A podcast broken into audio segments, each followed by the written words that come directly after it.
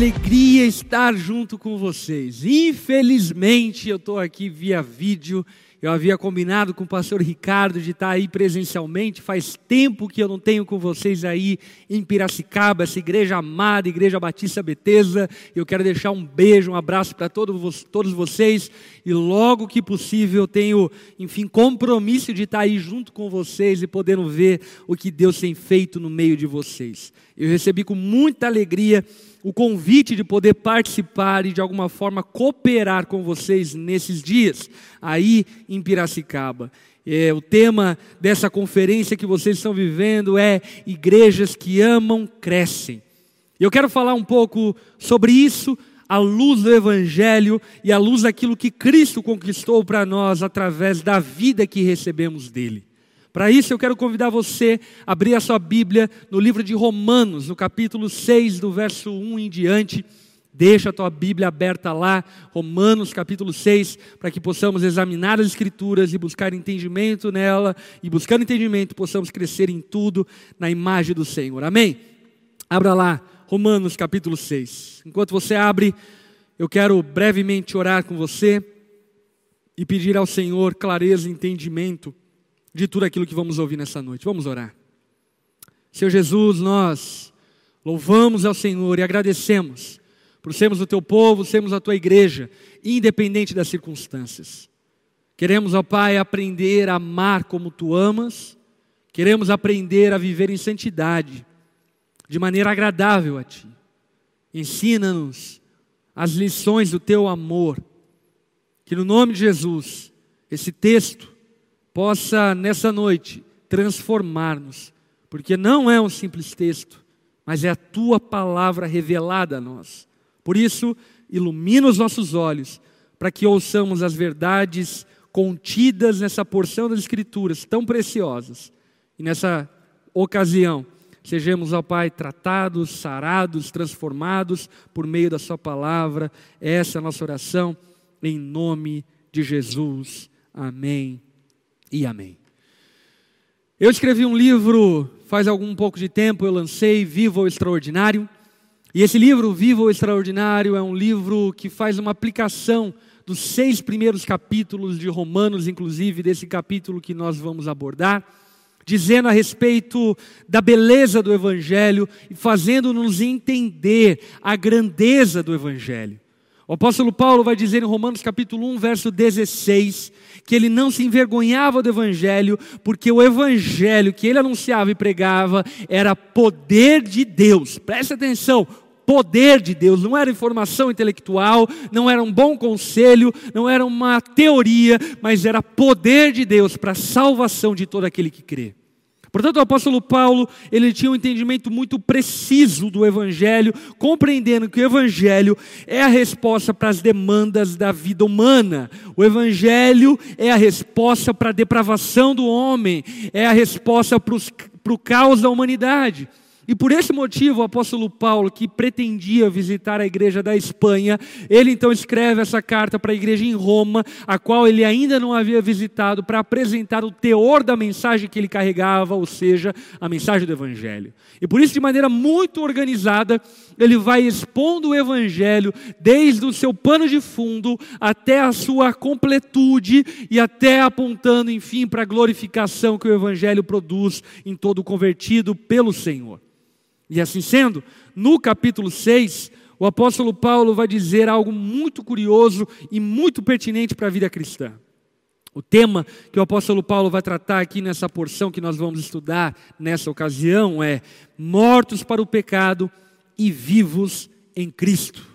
Depois de dizer acerca da depravação do homem, do juízo de Deus, da justificação que vem por meio da fé. Agora o apóstolo Paulo vai nos convidando para uma vida mais excelente, para uma vida extraordinária que Jesus possibilitou-nos por meio da salvação que existe nele. Dito isto, olha o que está escrito em Romanos capítulo 6, do verso 1 em diante. Que diremos então? Continuaremos pecando para que a graça aumente? Só para você entender o contexto, o apóstolo Paulo, no capítulo 5, ele fala sobre a justificação pela fé, dizendo que nós não somos salvos por meio das obras, mas apenas e somente por meio da graça de Deus, que é proveniente da fé que ele nos dá, então, para que sejamos salvos. E ele diz, então, nesse pano de fundo, será que nós continuaremos pecando para que a graça aumente? E a resposta dele é óbvia. Entretanto, para muitos, infelizmente, não tão óbvio assim, não é? A resposta dele é: de maneira nenhuma. Nós, os que morremos para o pecado, como podemos continuar vivendo nele? A argumentação de Paulo é muito sólida, objetiva e frontal. O que Paulo está dizendo é: olha, o que Cristo fez em nós e se fez em nós é levando-nos à morte para o pecado, para nos dar uma nova vida. Portanto, não faz sentido algum, tendo uma vez nascido de novo, viver como aquele que morreu vivia. É necessário, de fato, passar por um novo nascimento, pela regeneração, e se essa regeneração de fato aconteceu, nós devemos viver de maneira completamente diferente daquela que vivíamos anteriormente. A maior contradição da graça de Deus é a permanência no pecado. Aquele que permanece no pecado, permanece em uma vida distorcida de Deus, esse, ele está contrariando a graça de Deus. A medicina não tem por alvo tornar a doença mais forte. A medicina do Evangelho não é para tornar o pecado mais forte, mas é para matar o pecado uma vez por todas. A medicina do Evangelho, ela nos dá uma nova vida. Como nós podemos viver para o pecado? Se nós morremos para ele, para recebermos vida em Cristo. Por isso o apóstolo Paulo continua dizendo: Ou vocês não sabem que todos nós que fomos batizados em Cristo Jesus, fomos batizados em Sua morte. Portanto, fomos sepultados com Ele na morte, por meio do batismo, a fim de que, assim como Cristo foi ressuscitado dos mortos mediante a glória do Pai, também nós vivamos uma vida nova. O que o apóstolo Paulo está trazendo à tona é o significado espiritual do batismo.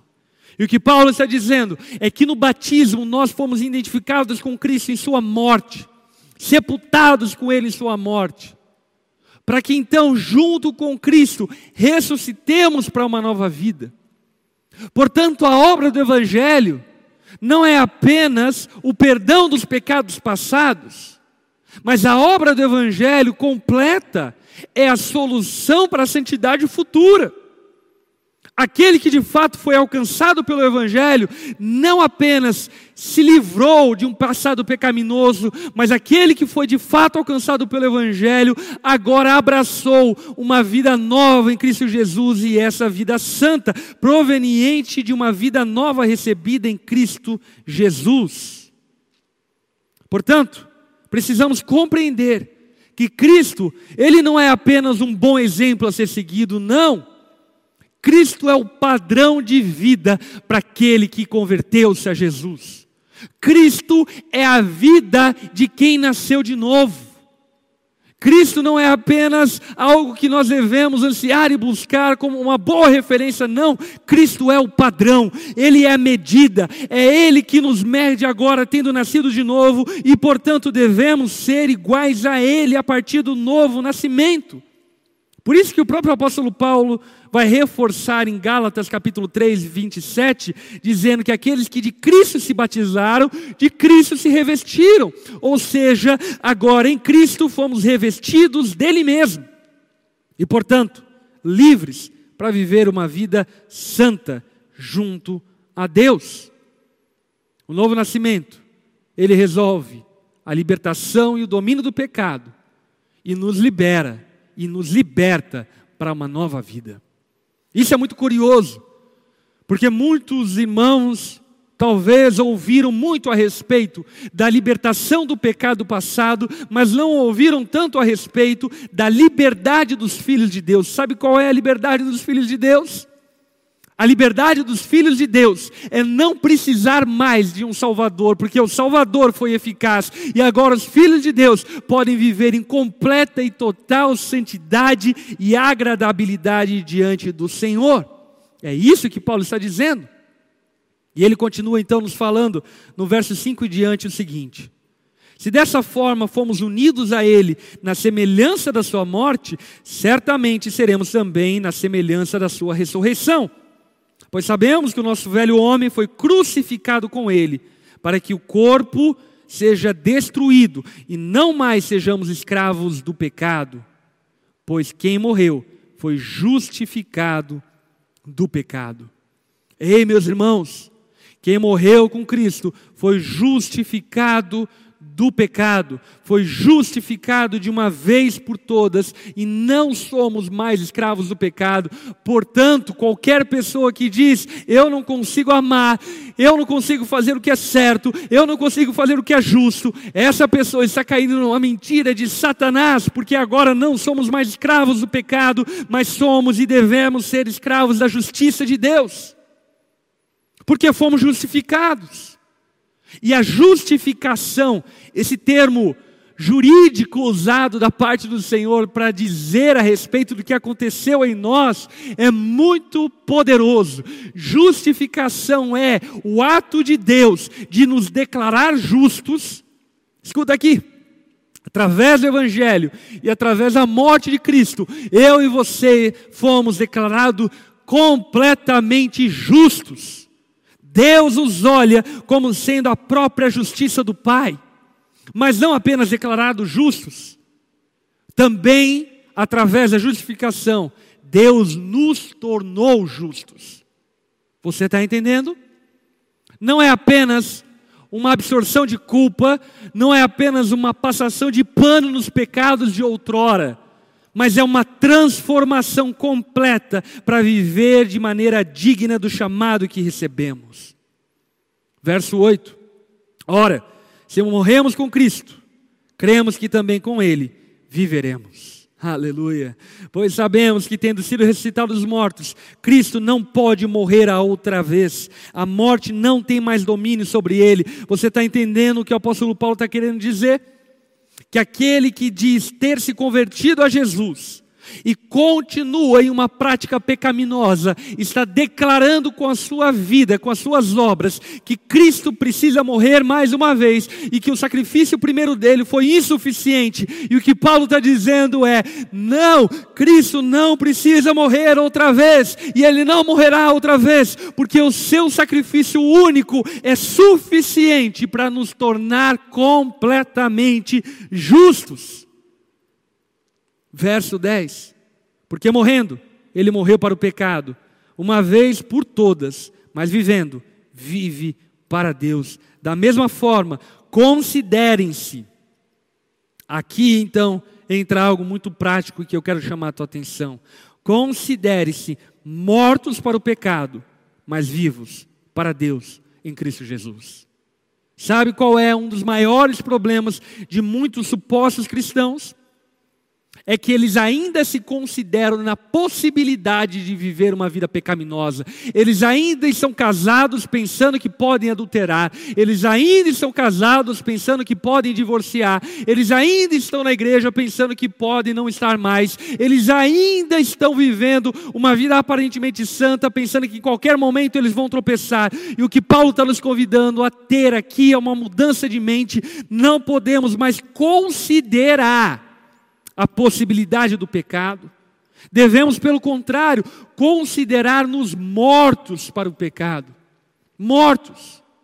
Morto não sente mais, mortos não têm mais vontade, mortos não querem mais, portanto, somos mortos para o pecado, para vivermos a vida que Deus tem para nós. Tão importante quanto morrer para o pecado é viver uma nova vida. E aqui a gente sobe mais um degrau. Qual degrau? Se devemos nos considerar mortos para o pecado, devemos nos considerar também, juntamente com isto, vivos para Deus. Portanto, uma vez que estamos vivos para Deus, nós podemos amar como Deus ama, nós podemos nos doar como Deus se doa, podemos estender serviço aos irmãos como Deus estende, podemos ser a imagem e semelhança de Cristo em tudo aquilo que fazemos e praticar boas obras, porque o sacrifício de Cristo foi eficaz em nos fazer morrer para o pecado e nos dar uma nova vida. E essa vida completamente regenerada no Senhor Jesus, para que então possamos manifestar as obras do Pai e amemos como o Pai ama, e assim também prossigamos e façamos com a nossa vida, com que o reino de Deus seja manifesto em tudo que fazemos. Continuando o texto e agora indo para a reta final, verso 12. Portanto, não permitam, olha o tom autoritativo de Paulo, não permitam que o pecado continue dominando o corpo mortal de vocês, fazendo que obedeça seus desejos. Ei, não permita, não permita que a amargura domine você. Não permita que a mágoa perdoe você, não permita que o orgulho te domine, não permita, porque não foi para isso que Cristo morreu. Cristo não morreu para que você continuasse vivendo uma mesma vida medíocre e miserável. Ele morreu para te dar uma nova vida. Portanto, não permita, não permita que o pecado continue dominando o corpo mortal de vocês. Cristo deu essa nova vida.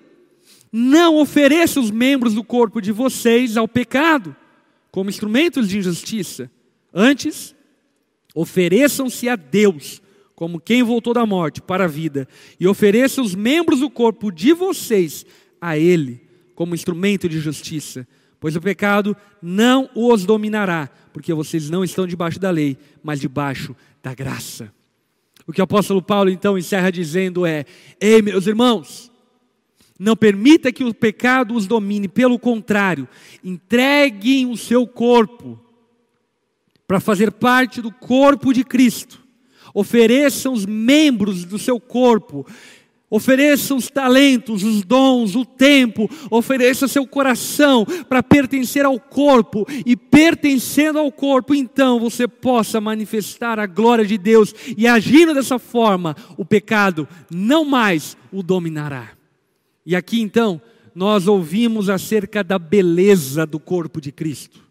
E o corpo de Cristo é a igreja mística de Deus e que se manifesta na igreja local a qual você pertence. O chamado de Deus, portanto, a nós, para que tenhamos liberdade contra o pecado, é esse: é o chamado de pertencermos ao corpo de Cristo. Portanto, você que tem vivido uma vida flácida, uma vida não tão consistente na comunhão com a igreja, no serviço com a igreja, na cooperação da obra de Deus, na participação ativa do ministério de Deus, o que Paulo está te aconselhando é: para que você viva livre do pecado, é necessário que de uma vez por toda você se entregue como membro do corpo de Cristo, entregue os seus membros do seu corpo para pertencer ao corpo de Cristo, e assim o pecado não mais o dominará.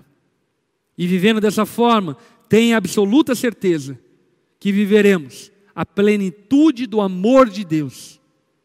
O segredo para o amor de Deus não é amar. O segredo para viver o amor de Deus é viver uma nova vida que só Ele pode nos oferecer. E eu tenho certeza que a maioria daqueles que estão acompanhando essa pregação já receberam isso graciosamente no Senhor Jesus. Portanto, viva essa graça, viva essa nova vida, se entregue os membros do seu corpo para servir a Cristo. Se antes você se entregava à escravidão do pecado, agora se entregue à justiça de Deus, para que Cristo seja revelado através da sua vida. Amém. Eu quero orar brevemente com você, encerrando esse tempo, e que Deus possa muito te abençoar. Vamos orar. Senhor Jesus, ensina-nos a abraçarmos o Evangelho, a graça que recebemos que possamos viver a plenitude do Seu amor, que no nome de Jesus não abramos mão da vida nova que recebemos através da Sua graça, mas que, pelo contrário, entendendo a largueza, a profundidade da graça que nos alcançou, possamos, ó Pai, viver essa nova vida com alegria, com satisfação e prazer. Abençoa, Pai, o teu povo, abençoa a tua igreja, que possamos viver a nova vida que recebemos do Senhor de maneira plena e fazendo-nos escravos da justiça, para que a tua glória seja manifesta através de nós. Abençoa-nos dessa forma, em nome de Jesus. Amém e amém. Foi um prazer enorme estar junto com vocês. Que Deus abençoe. E o mais breve possível estarei aí junto com vocês. Deus abençoe.